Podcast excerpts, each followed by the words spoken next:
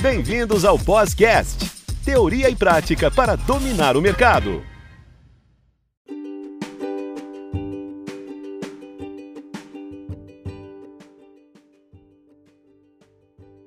Olá, alunos! Bem-vindos ao Podcast, teoria e prática para dominar o mercado, sempre trazendo assuntos relevantes e contando com a participação dos nossos tutores. Encerrando sua participação no podcast, a tutora Amanda Lopes retorna trazendo os protocolos e tratamentos faciais. Doutora Amanda, muito obrigado por trazer temas importantes aqui no podcast e pela sua participação. Imagina, Ricardo. Obrigada a você. Olá, alunos, tudo bem? Neste episódio, vamos falar sobre tratamentos faciais. Como vimos no episódio anterior, quando pensamos em protocolo, é impossível não pensar na avaliação.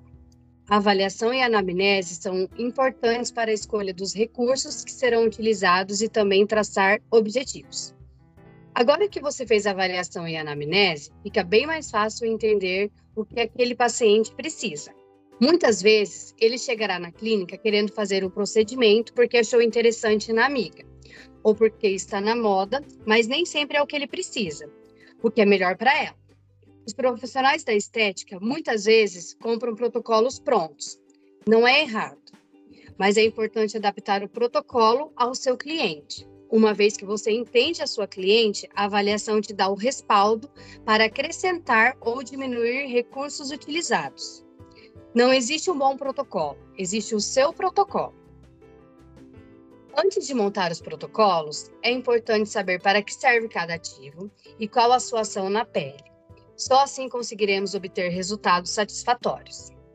Agora vamos falar um pouquinho sobre ácidos e a sua ação.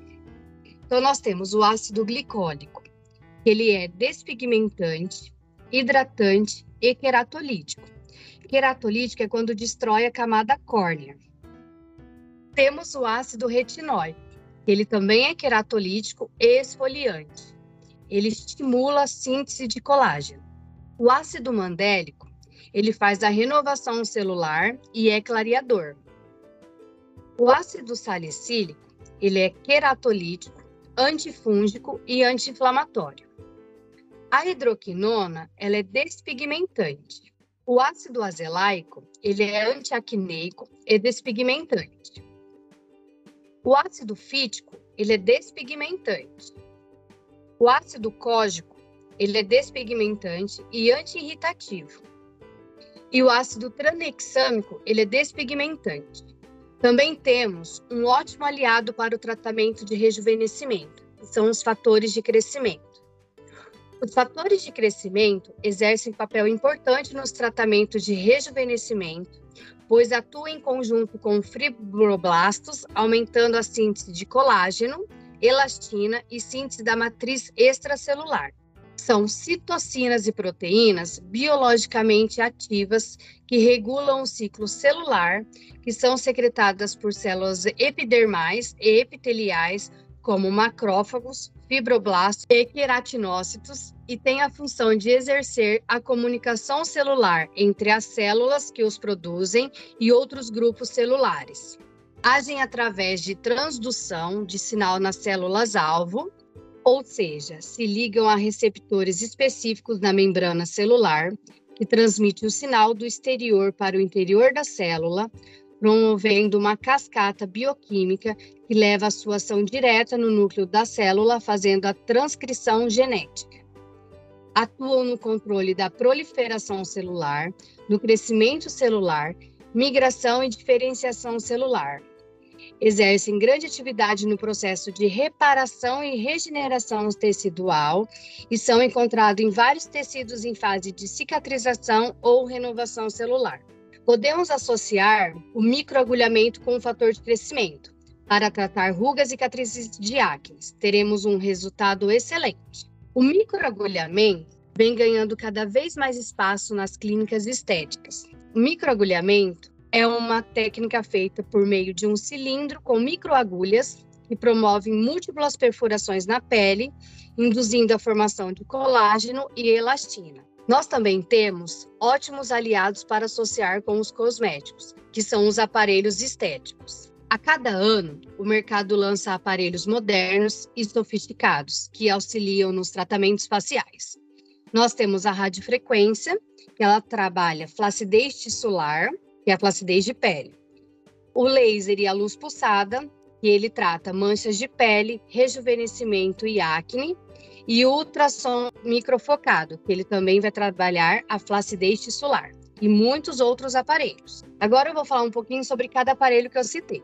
A radiofrequência facial é um tratamento estético não invasivo que produz um aquecimento profundo da região a temperaturas de até 42 graus, que propicia uma melhora da flacidez de pele. O aquecimento atinge a derme da pele, que é a camada mais profunda, porém mantendo a epiderme, que é a camada mais superficial, íntegra. A profissional que faz a aplicação controla a elevação das temperaturas com um termômetro próprio assegurando que as temperaturas se mantenham em níveis adequados para a eficácia do procedimento. A região fica avermelhada no momento da aplicação e o aquecimento da região sentido pela cliente é suportável. Redução de rugas, linhas de expressão e cicatrizes de acne. As microlesões realizadas nos tecidos internos promovem uma regeneração da pele, estimulando a produção de colágeno e elastina, promovendo redução das rugas e linhas de expressão, tornando o aspecto da pele mais firme. Temos também o laser e a luz pulsada. Ambos utilizam a fototerapia, que é definida como uma modalidade terapêutica que se utiliza de luz ou radiação dentro do espectro solar, inclui-se os raios ultravioletas. Esses raios de luz são utilizados na pele para o tratamento de rugas, vasos, rosácea, acne, manchas, tratamento de calvície, remoção dos pelos, cicatrizes e estrias e entre outros. A fototerapia utiliza-se de diferentes tipos de equipamentos, desde o laser até a luz pulsada. A potência dos aparelhos e a eficácia dos mesmos variam de acordo com o comprimento das ondas e a sua penetração na pele e a, pro e a produção de calor. Temos também o ultrassom microfocado, que é um tratamento para flacidez que produz micropontos de coagulação, induzindo um processo inflamatório desde o músculo até a camada superficial da pele, onde haverá produção de novo colágeno e reestruturação das antigas fibras de sustentação. Lembrando que todo tratamento, para obter um resultado satisfatório, vai depender da cooperação da cliente em cuidar da pele durante o tratamento, fazer o uso do protetor solar e usar o home care conforme indicado. Essa foi a minha participação e contribuição aqui no podcast. Fico muito feliz em compartilhar com vocês um pouco do curso de estética e a importância da área. Até mais!